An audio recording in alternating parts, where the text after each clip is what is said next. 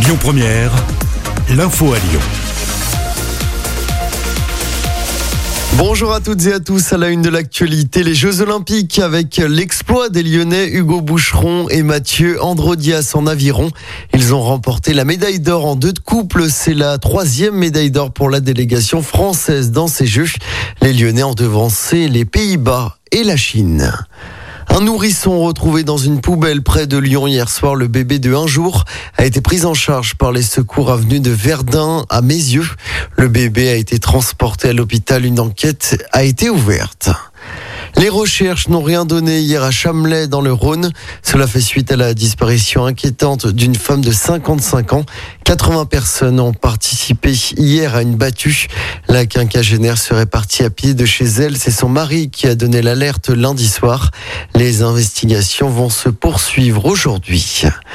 Les suites du drame de Villefontaine en Nord-Isère, un garçon de 21 ans avait été lynché à mort. C'était le 16 juillet dernier. Le parquet de Grenoble a ouvert une information judiciaire contre X pour meurtre. Les caméras de vidéosurveillance étaient en panne au moment des faits. L'hypothèse d'une guerre de territoire sur fond de trafic de drogue est pour l'instant privilégiée par les enquêteurs. La vente d'alcool à emporter interdite de 21h à 6h à Lyon. La ville le rappelle dans un communiqué. Un arrêté municipal avait été publié le 16 juin dernier. Pour rappel, toute infraction est passible d'une amende pouvant aller jusqu'à 750 euros. Et puis le chômage en baisse dans notre département, moins 2,3% au deuxième trimestre dans le département, mais aussi dans la métropole de Lyon. Au niveau national, le nombre de chômeurs a baissé de 1,3%.